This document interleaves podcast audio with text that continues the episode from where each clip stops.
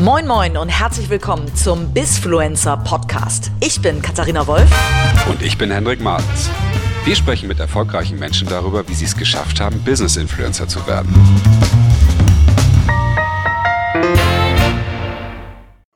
Hallo und herzlich willkommen zu einer neuen Ausgabe von Bisfluencer. Moin. Ich darf hier wieder mit meinem Co-Host sitzen, mit Hendrik. Äh, Hendrik, schön, dass du da bist. Ach, schön, dass ich wieder da sein darf. Ich bin ganz aufgeregt. Wir haben so einen coolen Gast heute. Genau, die sitzt uns nämlich auch gegenüber. Und zwar äh, eine Business-Influencerin, die vielleicht, haben wir im Vorgespräch gehört, noch gar nicht wusste, dass sie Business-Influencerin ist. Ähm, und zwar Donata Hopfen. Hallo. Donata, toll, dass du da bist. Danke, dass ihr mich eingeladen habt. Ja. Oder andersrum, dass wir bei dir sein dürfen. Wir sitzen nämlich in Berlin bei BCG Digital Ventures, wo du heute bist. Aber ähm, ich glaube eigentlich deine Karriere als Business-Influencer, auch wenn du es noch nicht vielleicht damals wahrgenommen hast, hat vor allen Dingen bei der Bild gestartet, also bei Axel Springer. Großartig, dass du dir die Zeit nimmst, dass wir ein bisschen drüber sprechen, ähm, was Business-Influencer für dich denn sind und ob du dich auch so siehst. Ich finde Influencer total spannendes Phänomen. Äh, Ich habe das bei, bei Bild damals in den Anfängen erlebt, weil wir halt festgestellt haben, dass eine klassische Medienmarke von Influencern plötzlich äh, angegriffen ist das falsche Wort, aber von Influencern im Prinzip in, in, in Wettbewerb gestellt wurde, was so Followerzahlen angeht, ne? bei, bei damals bei Facebook, äh, Twitter und äh, zu sehen, wie so eine neue Gattung an, an Journalie heranwächst, äh, das finde ich und also bis heute total spannend, was sich da teilweise für Unternehmen draus entwickelt haben und in der Tat, was die Leute für einen Einfluss haben. Ne? Also schon total beeindruckend, dass eine Person ähm, aufgrund ihrer Authentizität ihres Themen, ihres Themas, ihres Story, Storytellings in der Lage ist, äh, so erfolgreich zu sein wie große Medienhäuser, die die oftmals tausend äh, und mehr Leute einstellen. Insofern ähm, Riesenphänomen, äh, total beeindruckend, mit einer ganz eigenen Dynamik. Also ich meine, wenn wir uns vor acht Jahren getroffen hätten, wäre das Phänomen einfach gar nicht da gewesen und es hat jetzt im Prinzip eine Dominanz, die überhaupt nicht mehr wegzudenken ist äh, aus, äh, aus der medialen Wirklichkeit. So, und das Thema Business Influencer war mir tatsächlich, bis äh, ich euren, äh, äh, eure Vorfragen gelesen habe, überhaupt nicht als solches bekannt. Natürlich gibt's das, klar. Ähm, äh, und dass ihr mich als einen solchen bezeichnet, äh, das ehrt mich sehr. Ähm, ich bin jetzt sicherlich weniger in Social Media unterwegs als in der reellen Welt. Äh, und wenn aber meine Meinung äh, so relevant ist wie die einiger Influencer, dann äh, äh, fühle ich mich da natürlich sehr geehrt und äh, freue mich, dass äh, ja, dass das äh, resoniert irgendwie. Ja, ist witzig, dass du das sagst. Du bist mehr in der reellen Welt äh, unterwegs als jetzt auf den Social-Media-Kanälen. Du hast irgendwann auch mal gesagt, dass Snapchat und Twitter nicht so deine Kanäle zum Beispiel sind. Ähm, bist du viel auf LinkedIn oder nutzt, wie viel Social-Media nutzt du überhaupt und wie viel gibst du da auch von dir preis und als Meinung preis? Ja, ich glaube, das ist die ganz entscheidende Frage. Ähm, ich war immer relativ viel unterwegs und ich konsumiere Social Media auch sehr intensiv. Ich nutze das für mich als Nachrichtenquelle ganz klar und auch äh, täglich mehrfach. Aber ähm, ich bin jemand, äh, der eigentlich immer gerne die Rollen und meine Berufsposition äh, in den Vordergrund gestellt hat und habe aber eigentlich versucht, mich als Person immer so ein bisschen im Hintergrund zu halten, weil ich mich damit einfach sehr wohl fühle, dass ich das eher für die Rolle nutze als für mich selbst. Und deswegen glaube ich, dass man ja von mir vielleicht gar nicht so viel weiß und ähm, ich es eben immer dann äh, äh, sinnvoll finde und nutze, wenn ich glaube, damit für äh, für den Job, den ich gerade mache oder für das Thema, was mich gerade interessiert, irgendwie Vorschub leisten zu können, aber jetzt nicht um äh, um des Themas oder der der Möglichkeit zu publizieren äh, selbst. Das ist nicht das, was mich so interessiert, sondern ich führe meine Gespräche, wenn es um Themen geht, die mir wirklich wichtig sind, eher persönlich eigentlich. Ich gucke mir an, ähm, wer die Menschen sind, denen diese, diese Themen vielleicht interessieren, äh, wo ich mit diesen Themen vielleicht äh, ähm, ja, äh, auf fruchtbaren Boden falle, wo ich sehe, dass Menschen meine Themen weitertragen können und dass ich sie an die richtige Stelle bringe. Von dem her glaube ich, äh, ich bin eher da so äh, in meinem eigenen Netzwerk unterwegs als im Social Network. Wobei, wenn man dich ja jetzt googelt, findet man ja unheimlich viel Content über dich, von dir, also ne, auf, auf, ähm, auf der Noah und Co. Also du, du redest ja viel und wirst, das wird ja auch viel aufgezeichnet. Bei YouTube habe ich ganz viel gefunden. Ähm, es gibt klassische Zeitungsartikel, viel über dich und so weiter. Das ist ja schon auch Meinungsmache, vielleicht jetzt nicht, wie man es von anderen Influencern kennt, die dann sich in Diskussionen verlieren auf LinkedIn über irgendwelche Themen. So, ich glaube, das machst du nicht so, ja, aber trotz, trotzdem nehme ich dich ja sehr als Influencer wahr, weil du an den richtigen Punkten äh, mit der richtigen Reichweite in Kontakt kommst und dadurch ja auch deine Meinung irgendwie schon kundtun kannst. Ne? Ja, das stimmt. Aber äh, ich glaube, ich habe eben diese Themen immer für die Marken genutzt, für die ich gearbeitet habe und für für die Sache in sich. Ja, also jetzt hier bei Digital Ventures ne, bin ich jetzt seit äh, ja etwas über sechs Monaten und äh, in der Tat wurde wahrgenommen, dass ich hierher gekommen bin und dann gab es Anfragen. Das kann die, man so sagen. Ja. die habe ich dann auch sehr gerne beantwortet und angenommen und finde auch, dass das Thema, was wir hier bearbeiten, total spannend ist und deswegen ne, habe ich auch gesagt, ich freue mich total mit euch zu sprechen, weil ähm, ich eben Interesse habe, dass, dass, dass dieses Thema und und die Themen, die wir hier bearbeiten, eben auch eine, eine, eine Öffentlichkeit finden. Bei Bild war es genauso. Ne? Ich, wir wurden oftmals eingeladen, weil wir, glaube ich, in der Digitalisierung und in der Transformation mit die ersten waren, die diese Wellen ne, mit, mhm. mitgefahren sind. Erstens, weil die Medien davon als erstes betroffen waren und weil wir bei Axel Springer und vielleicht auch speziell bei der Bild sehr früh die Digitalisierung umarmt haben, vieles auch pioniert haben. Also, ne, jetzt heute können wir aus Branchen lernen, die schon durch sind und man kann vieles äh, besser oder anders machen. Früher im Anfang der 2000er gab es halt nichts, wo du kopieren konntest und da haben wir bei Bild viel ausprobiert und das habe ich dann natürlich gerne auch geteilt, weil ich schon wesentlich finde, ja. Und so setze ich mich auch heute weiter für Themen ein, die ich äh, total relevant finde, ja, und äh, und nutze dann auch die Öffentlichkeit, wenn sie äh, mir dann irgendwie ermöglicht wird, aber ähm, immer irgendwie im, im, im Maßen und eher in der Sache. So. Wir wollen ja bei Business Influencer eben weniger über die Firmen reden, für die wir arbeiten, äh, sondern was sind das für Menschen, die in den Firmen meinetwegen arbeiten. Nichtsdestotrotz finde ich es total wichtig, weil mit deinem neuen Job jetzt hier bei äh, PCG Digital Ventures äh, unterstützt ihr ja, glaube ich, große Firmen wie auch Startups ähm, Erfolg zu haben, sage ich jetzt einfach mal so ganz platt. Und ich finde es eigentlich interessant, so gerade so ja die Startups haben ja oft die, die Herausforderung, gehört zu werden, gesehen zu werden. Ist, wäre das eigentlich auch Teil eurer Strategie, keine Ahnung, junge CEOs, die mit anderen Firmen zusammenbringt, dass die äh, sowas auch lernen oder dass, ähm, dass das auch mal strategisch genutzt wird, äh, die, die digitale Reichweite, die sie ja haben können eigentlich? Ja, also es ist äh, absolut Teil unseres Konzeptes. Wir, wir arbeiten, also vielleicht sage ich nochmal zwei, zwei Sätze dazu, wir arbeiten hier äh, als äh, Teil der BCG-Familie, Boston Consulting Group, und sind der, der Company-Builder. Ja? Also wir sind diejenigen, die im Prinzip auf der grünen Wiese Unternehmen oder Geschäftsmodelle, Businesses aufbauen. Und in der Natur der Sache liegt, dass wir immer mit Corporate-Partnern zusammenarbeiten äh, und wir eben mit denen gemeinsam Ventures aufbauen. Und diese Ventures ähm, übergeben wir nach acht bis zwölf Monaten äh, fertig gebaut, ähm, organisatorisch aufgebaut und gestafft äh, zurück an den Corporate Partner, der eben der Auftraggeber dessen ist. Und ähm, wir haben hier sieben unterschiedliche Rollen, äh, mit denen wir diese Startups bauen. Das sind im Prinzip alle die Rollen, die es heute braucht, um erfolgreich eine Unternehmung aufzubauen. Ne? Das sind auf der einen Seite, wir nennen sie Venture Architects, dann sind es ähm, Experience Designer, es sind Strategic Designer, Leute, die also diese ganze ethnografische äh, Untersuchung machen, was die Kunden wirklich brauchen. Dann haben wir Produktmanager, wir haben ganz viele Ingenieure und wir haben aber auch ein Recruiting-Team. Ja?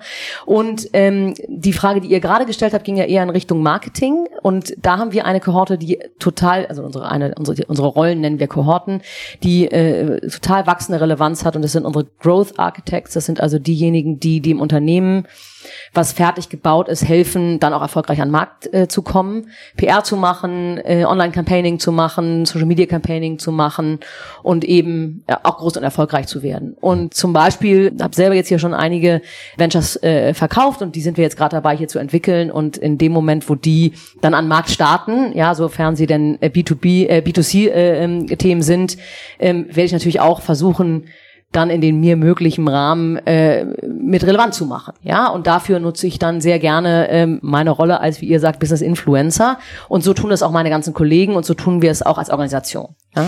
Wenn ihr bei den Startups ähm, äh, CEOs, junge CEOs habt, was, was braucht denn so jemand, ähm, damit aus deiner Sicht die Meinung da draußen überhaupt äh, irgendwie Zuspruch findet oder was braucht man als als als Person insgesamt, äh, um überhaupt äh, Business Influencer zu werden? Ja, es ist immer die Frage, bisschen Henne-Ei. Ne? Also ich glaube halt, dass du dann Influencer wirst, wenn dein Geschäft wirklich relevant ist. Und dein Geschäft ist dann relevant, wenn es vom Kunden angenommen wird. Und ich persönlich äh, hm, bin immer ein ganz großer Freund davon, erstmal zu liefern und zu etablieren und dann, wenn das Thema fertig ist, ähm, darüber zu reden und eben nicht zu hohe Erwartungen zu generieren durch PR, die man macht, die dann nachher aber äh, sich nicht erfüllen. Und deswegen glaube ich, also als Influencer ist man am kredibelsten, wenn man selber schon mal erfolgreich gezeigt hat, dass man das Geschäft versteht oder aufgebaut hat oder dass man von einem speziellen Thema wirklich tiefes äh, Know-how hat. Und ähm, wenn man wenn man dann äh, in der Innovationskurve noch relativ weit vorne ist und bei einem Thema wirklich ähm, Vorläufer ist, äh, Sachen ausprobiert hat, die man teilen kann und damit äh, Exklusivität in seiner in seiner Meinung oder in seinen Informationen hat, ich glaube, dann kriegt man auch Gehör, ja. Und äh, gibt es andere Möglichkeiten, sich Gehör zu verschaffen, indem man sich, äh, indem man Anzeigen schaltet oder indem man sich irgendwelche Follower kauft oder indem man ähm, starkes äh, Social Media Marketing macht. Aber ich glaube, diejenigen, die am erfolgreichsten sind, tun, tun das halt, weil sie eine Meinung haben, die relevant ist, die innovativ ist und und die vielleicht auch teilweise schräg ist, ja, und die äh, einen vielleicht zum zum Denken inspiriert. So. Und aber, äh, also die Meinung, also nehmen wir mal an, ich habe eine Meinung und ich bin äh, mutig genug, sie nach draußen zu tragen, ähm, dann gehört ja wahrscheinlich noch so ein bisschen Handwerk dazu auch. Ne? Ich meine, du kommst von der Zeitung, äh, die die Königin der Schlagzeilen ist. Ähm, äh, ich glaube, niemand macht bessere Schlagzeilen als die Bild. Zumindest hat man immer das Gefühl, ich muss den Artikel danach lesen. Ähm, ob der Artikel dann immer dem Stand hält, weiß ich nicht. Aber ähm, gehört, wie viel Handwerk gehört denn auch dazu, ähm, die Meinung nach draußen zu tragen und zu publizieren? Also das kannst du ja vielleicht auch mal so ein bisschen in Relation Relation zu Journalismus, zu wie hat Bild es geschafft, äh, auch das Artikel gelesen werden? Ich glaube, der Unterschied ist schon im Wesentlichen, das eine ist eine gemachte Marke mit einer Followership und mit einer Leserschaft, mit einer Käuferschaft, wo du halt äh, jeden Tag drei, vier, fünf Millionen Leser auf den unterschiedlichen Kanälen hast. Ähm, und da ist dann eher die Frage, welche der Themen werden gelesen und wie cool sind die Schlagzeilen, dass sie einen wirklich in den Artikel reinziehen. Ich glaube, beim Thema Business Influencer ist die größere äh, Herausforderung, dass man wirklich relevant wird. Ja, ähm, ich glaube, man kann noch so viele gute Artikel schreiben, wenn ähm, am Ende der Algorithmus die nicht vorschlägt, ähm, weil man nicht genug Follower hat, dann dann ist das äh, schwierig und dann kann die Schlagzeile noch so gut sein.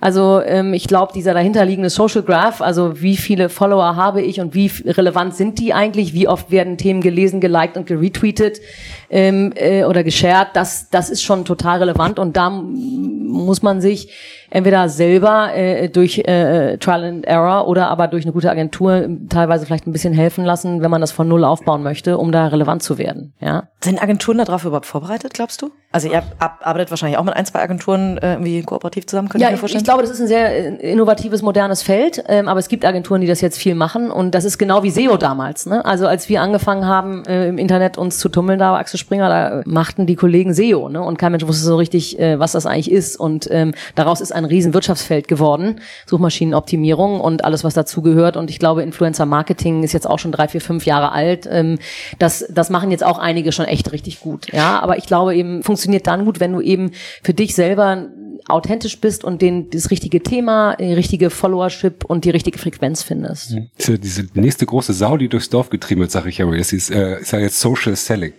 Also das ist ja eigentlich ja nichts anderes als Influencer Marketing plus SEO. Ja. So ein bisschen äh, mit den richtigen Themen besetzt, aber dann so viel Sog erzeugend, dass man sagt, ach, das ist ja der Experte, also für welches Thema auch immer, ne? Für Tech, äh, Startup Tech oder was auch immer.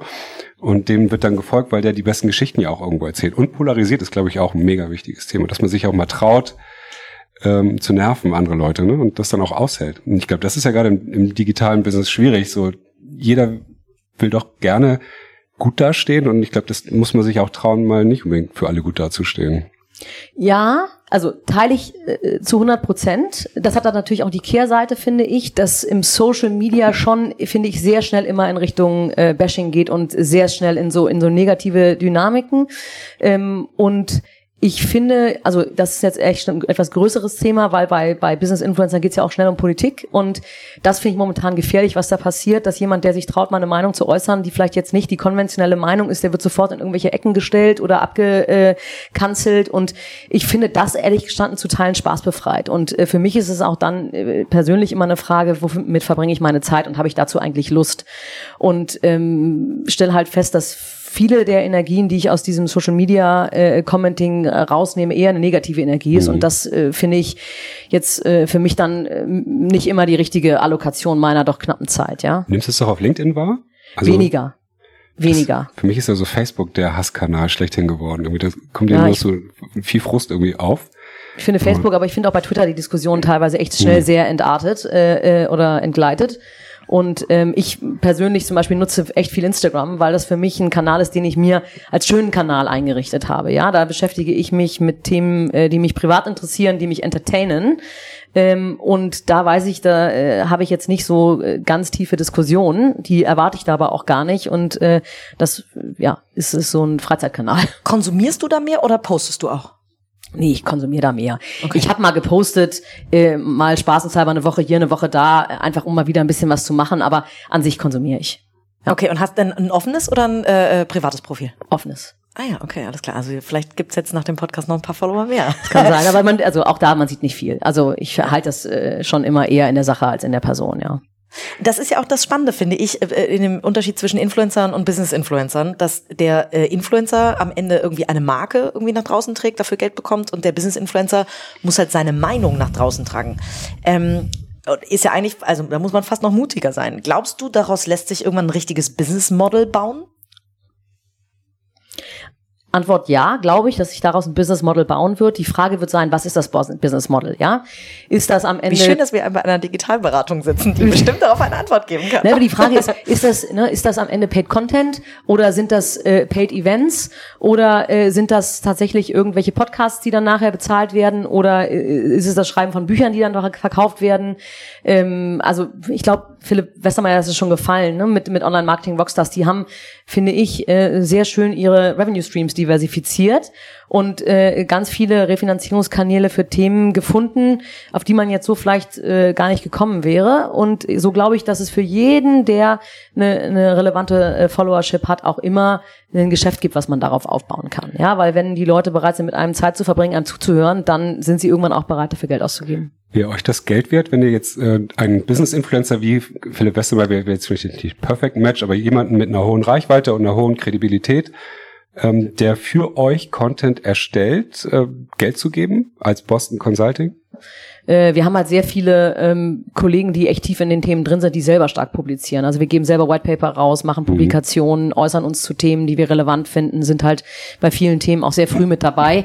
Und das machen wir natürlich. Ähm, wären wir jetzt bereit, dafür Influencer zu bezahlen, kann ich nicht sagen.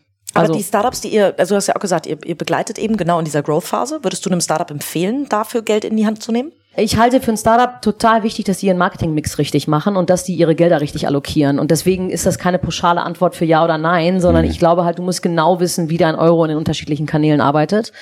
Und du musst den direktesten Kanal für dich finden. Ja, und wenn du schon relativ groß bist, dann musst du anfangen, dich zu verbreitern. Ne? So läuft es äh, aus meiner Sicht. Und deswegen äh, glaube ich, jedes Startup muss je nach Thema schauen, was für die am besten passt. Und da kann Content Marketing genau das Richtige sein.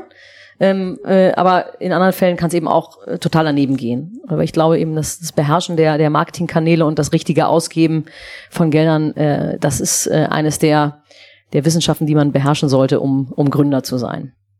Ich würde ja ganz gerne nochmal zurückkommen auf das Kernthema Business äh, Influencer. Wir, wir haben dich ja jetzt hier eingeladen, beziehungsweise du, wir durften zu dir kommen, weil wir dich als Business Influencerin sehen, auch wenn wir jetzt ob der schieren Zahlen, du hast jetzt ja nicht 30.000 äh, LinkedIn-Follower, aber auch ein paar tausend habe ich ja gesehen, das sind ja auch trotzdem einige. Wie ist denn das passiert? Also wie, wie ist, du hast ja eine hohe öffentliche Wahrnehmung. Ich finde ja viel Content über dich. Hast du, hast du dir das selbst irgendwie angeeignet? Hast du gesagt, ich, ich will gerne hier mal sprechen oder hier mal meine Meinung zu sagen? Oder sind, wie ist das entstanden? Kannst du dich daran noch erinnern? Ich glaube, es kommt zurück auf die Zeit damals bei Bild in der Digitalisierungsphase, wo, wo ich oder die, die Marke oft angefragt war und ich als Geschäftsführerin äh, dann diejenige war, die diese Termine wahrgenommen hat und erzählt hat. Und ich glaube, das, was wir da erzählt haben, war äh, erstens mal innovativ neu äh, und zweitens war es erfolgreich. Ne? Und Erfolg hilft halt immer. Mhm. Ähm, und dann glaube ich, also es gibt ja Menschen, die die können oder die die die mögen gerne vor größeren äh, Menschengruppen sprechen und andere fürchten sich davor. Ich glaube, ich gehöre eher zu der ersten Gruppe. Mich mich stört das jetzt nicht und äh, mir macht es sogar fast eher Spaß. Das hilft natürlich dann auch, wenn du dich sichtbar machst. Ne? Und ich glaube, so eine Marke wie Bild, da musst du als Geschäftsführer dich sichtbar machen. Das ist so eine starke Marke äh, mit so einer starken Redaktion und das ist ein Medium, was sehr in der Öffentlichkeit steht. Das hat natürlich total geholfen. Also quasi die geliehene Macht, die ich dort hatte. Hm. Ja. Das ist schön, geliehene Macht. Ja, ja das ist ja eine geliehene Macht, ja. die man auch irgendwann wieder zurückgibt. Äh, und ähm, das habe ich, das hat für mich natürlich persönlich dann auch funktioniert und ich glaube, das, was ich da teilweise erzählt habe, war für die Leute relevant. Dann haben sie angefangen, mir zu, zu folgen und also jetzt am Beispiel LinkedIn, man darf es gar nicht laut sagen, aber ich, ähm, also das ist einfach so passiert. Ich habe irgendwann äh, äh, festgestellt, dass ich da wirklich viele Anfragen habe und habe angefangen, die äh, anzunehmen, wenn die für mich äh, halbwegs nachvollziehbar waren. Und und so ist es zu dieser, wie ich finde, echt große Follower-Reichweite gekommen. Und ich finde den Kanal auch zunehmend äh, echt relevant, weil die Leute anfangen, die Dinge zu posten, die wir als Business äh, Interessierte natürlich als mega relevant erachten, ja. Jetzt hast du eben, ich möchte noch einmal zu der geliehenen Macht, das finde ich super spannend. Ähm, das ist ja so ein bisschen diese Frage, was kommt denn zuerst? Die Eigen, kann eine Eigenmarke eine Marke äh, machen oder macht immer die Marke die Eigenmarke? Ich glaube, es gibt es beides. Ähm, bei, bei Business Influencer müsste ich jetzt mal einmal mir äh, überlegen, wer eine Eigenmarke war, bevor er zu einer Marke vielleicht gegangen ist, wer da im Prinzip so self-grown ist. Ähm, ansonsten die klassischen Influencer kommen ja eher aus der Eigenmarke und haben ihre eigene Marke zu, zu einer großen Marke gemacht. Ähm, mir fällt jetzt aktuell niemand ein, der, ähm, der die Eigenmarke in sich selbst kreiert hat als Business-Person, außer er war ein relevanter Gründer und hatte immer eine Marke im Hintergrund. Aber wahrscheinlich. Nee, aber man kann ja auch zur Eigenmarke werden und die dann mitnehmen, so wie du jetzt auch. Also ja, das ist aber ne? genau. Also ja. der, der Weg geht, der, ja. der Weg geht immer. Du hast eine Marke, über die du irgendwie eine Eigenmarke aufbaust und dann zieht man irgendwann weiter. Ähm, genau, die geliehene Macht gibt man zurück und die Eigenmarke behält man. Ähm, aber andersrum habe ich jetzt keine Beispiele. So Marke macht Macht. Ja. Spannend. Ist ja eigentlich, ist ja, ich meine, das war ja wahrscheinlich kein absichtlicher Weg, den du da eingeschnitten hast, sondern das ist passiert, wahrscheinlich weil Bild eine Menge Aufmerksamkeit eben mit sich gebracht hat, eine Menge Reichweite, dass du dadurch natürlich auch bekannter geworden bist. Das war eigentlich wahrscheinlich der Grund, deswegen bist du nicht zur Bild gegangen, sondern weil du fandst die Aufgabe wahrscheinlich ja sehr, sehr spannend. Habe ich jetzt untergeschoben, fällt mir gerade auf. Nee, aber, so ist das. Also ehrlich gestanden, äh, die, das habe ich ja vorhin schon gesagt, ne? Ich habe immer gerne für diese Marke äh, mich in den Vordergrund gestellt und versucht da äh, äh, irgendwie Vorschub zu leisten, aber genau, für meine Person brauche ich das jetzt nicht so dringend. Ja. Weil das ist ja, könnte ja eine Business Influencer-Strategie werden, für jemand, der das gerne sein möchte, zu sagen, ich muss in das richtige Unternehmen gehen, dort in die richtige Position kommen und dann einfach ein bisschen sichtbarer werden.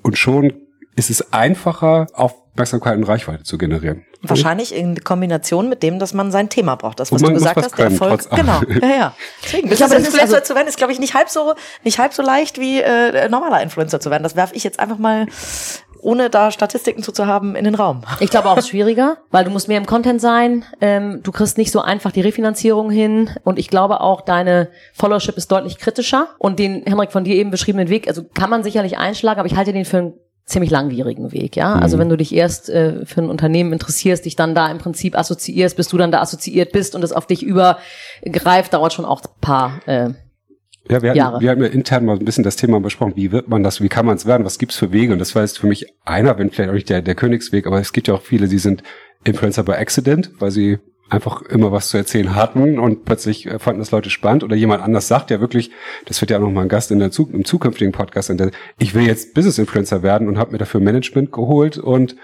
ja. lass mich jetzt mal beraten, wie das funktioniert. Ne? Das geht ja auch. Oder ich habe halt das große Glück oder ich suche mir ein Unternehmen aus, was eh eine hohe Strahlkraft hat und äh, surf auf der Welle mit. Das ist ja durchaus eine Möglichkeit, die jetzt aber so einfach klingt, während ich sage, aber natürlich viel, viel mehr mit sich bringt als nur das. Ne? Ja, ich glaube also dieses Thema, ich möchte gerne Business-Influencer werden, das gibt's ja noch gar nicht so lange. Ne? Ähm, also für mich ist es momentan eher so eine, so eine Seiten, so ein Side-Effekt, ja, dass das bei Leuten passiert. Äh, und ich kenne jetzt niemanden, der sich das als Wunsch jetzt auf die John schreibt, ich möchte jetzt gerne äh, Business-Influencer werden. Aber ich, ich bin mir ja. sicher, das kommt. Deswegen, also ich glaube, ja. das kommt und äh, wenn, in dem Moment, wo man davon gut leben kann, wird das ein total spannendes Feld sein, ja.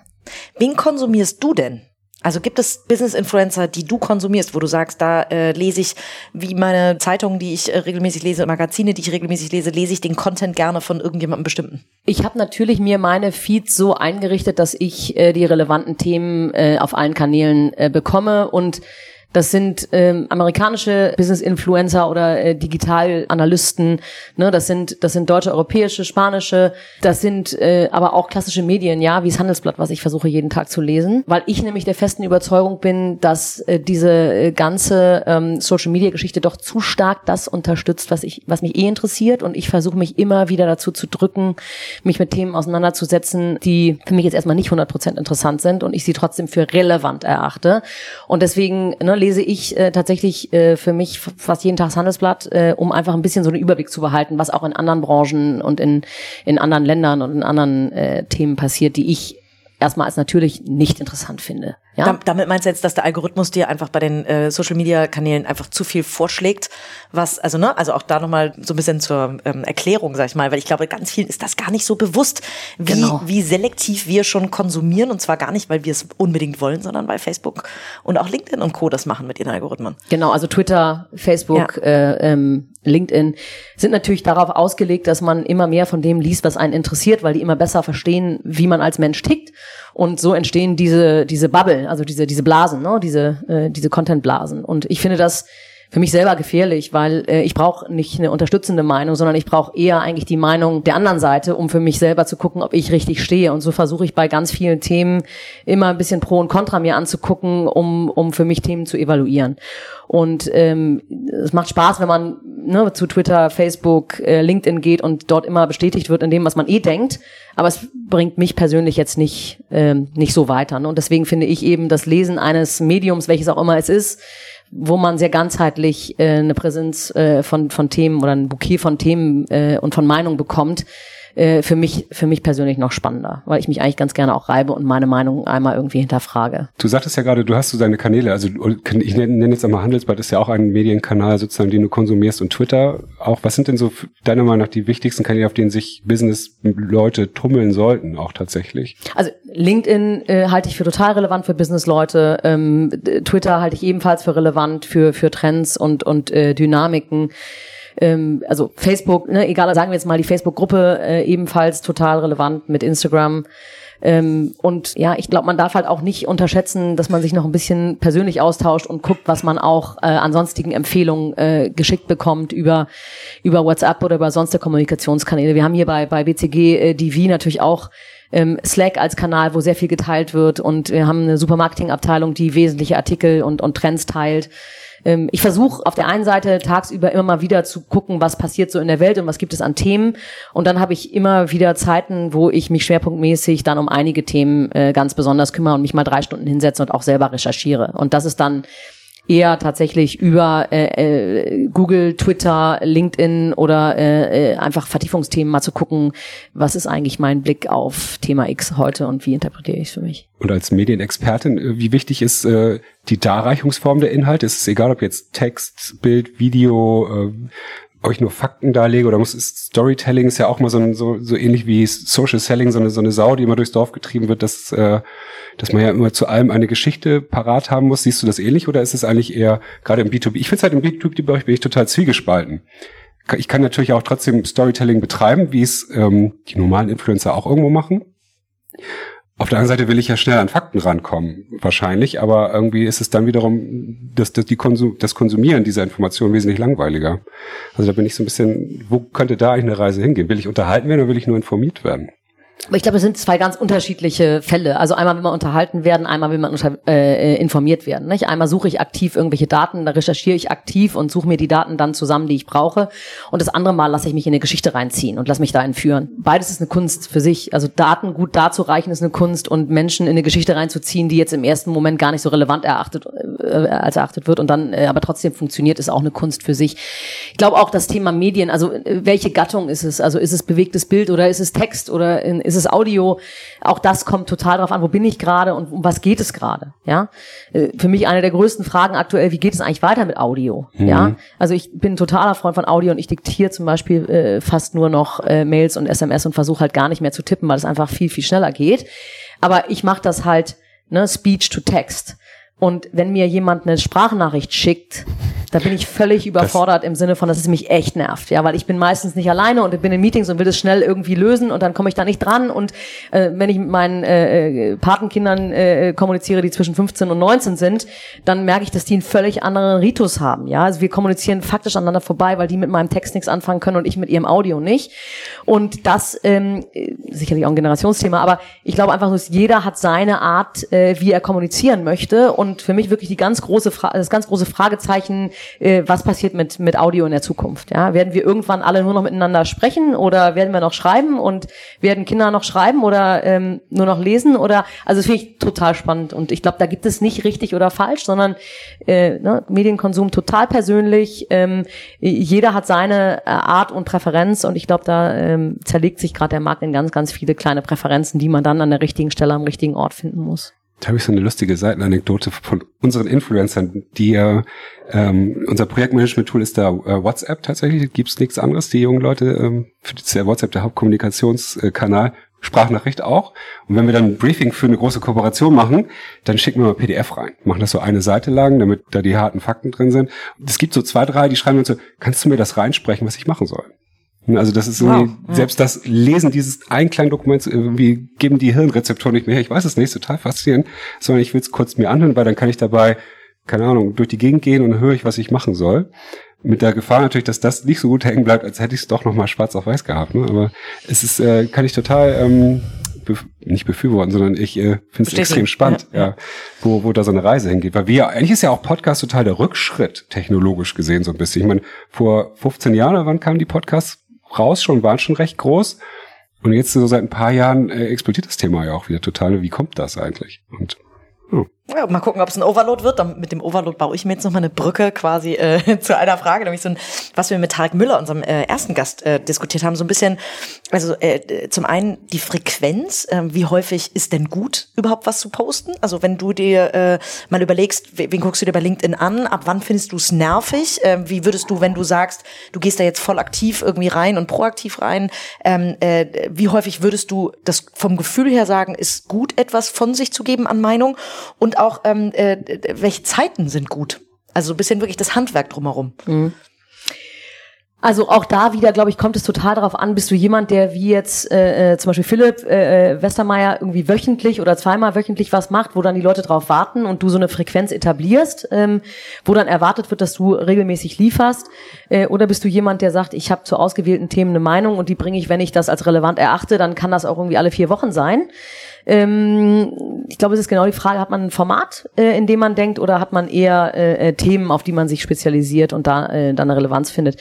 Ich finde es halt immer dann schwierig, wenn man merkt, dass die Leute zu viel posten, einfach um des Postens willen. Und ich stehe halt auf Relevanz. Also ich finde halt, äh, alles, was Blase ist, nicht interessant. Äh, und ähm, ich glaube, daran sollten sich die Leute ausrichten. Ja, es ist ja jetzt beim Business Influencer auch so, haben wir schon drüber gesprochen, da geht's ja eher um Content äh, und um, um Know-how und Expertise und, und vielleicht auch ein bisschen Exklusivität der Meinung.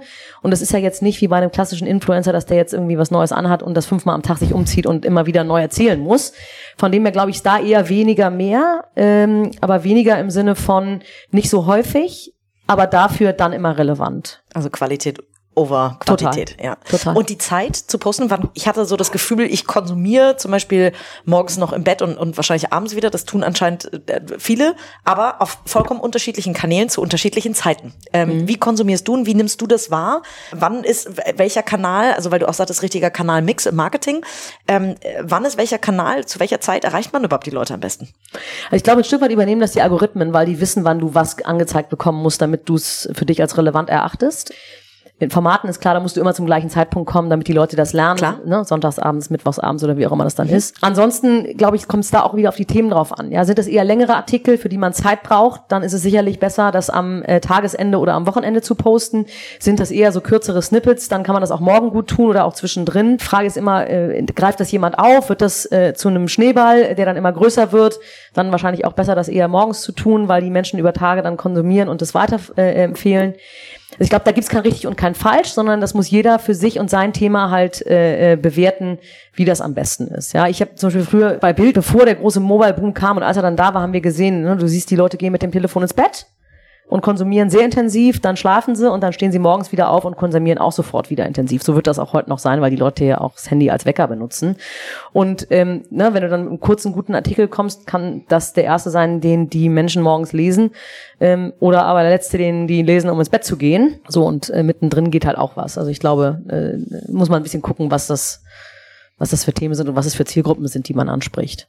Ich hätte noch tatsächlich eine letzte Frage ähm, zu dir und deiner Wahrnehmung persönlich, wenn du irgendwas, also gerade Bild war eine Marke, vollkommen klar, aber auch eine ist Marke, die immer und immer noch, Entschuldigung, absolut, genau, ist immer noch eine äh, unheimliche Marke, aber auch eine Marke, die bei dem einen oder anderen ja auch mal aneckt. So, das heißt, ich kann mir vorstellen, du kamst in den Raum und hast nicht immer nur von 100 Leuten 100 Freunde auf deiner Seite gehabt. Wie bist du damit umgegangen? Weil ich könnte mir vorstellen, für viele Business-Influencer ist es vielleicht, also gerade die, die vielleicht strategisch rangehen, ist es vielleicht das erste Mal, dass sie merken, dass ihnen jemand widerspricht, dass sie eine Art Shitstorm irgendwie äh, abbekommen, auch wenn der auf LinkedIn mit Sicherheit nicht so äh, dirty ist äh, wie auf Facebook, ähm, ist es ja vielleicht schon manchmal schwierig. Also ich habe das auch schon äh, gehabt, dass ich irgendwie gesagt habe, äh, Entwicklern geht's nicht mehr ums Geld und ein riesen, äh, eine, eine riesen Welle voller äh, Menschen, die keine Entwickler waren natürlich, ähm, mir alle erzählt haben, dass ich damit falsch liege. Mhm. Ähm, wie geht man damit um? Oder wie gehst du damit um? Also Ich war mir natürlich immer darüber im Klaren, dass ich für eine Marke arbeite, die sehr stark polarisiert. Und die Hälfte der äh, Nation findet, das ist das Größte, was es gibt, und die andere Hälfte findet, das ist das Schlimmste, was es gibt. Und das ist eigentlich immer so die, die, die Position gewesen. Das heißt, das, was du beschreibst, kann ich bestätigen. Aber ich habe ja schon gesagt, dass ich immer versucht habe, die Sache von meiner Person zu trennen eigentlich. Und deswegen war mir das als Person eigentlich immer egal, ob die Leute das jetzt mögen oder nicht, sondern es ging ja da um die Sache.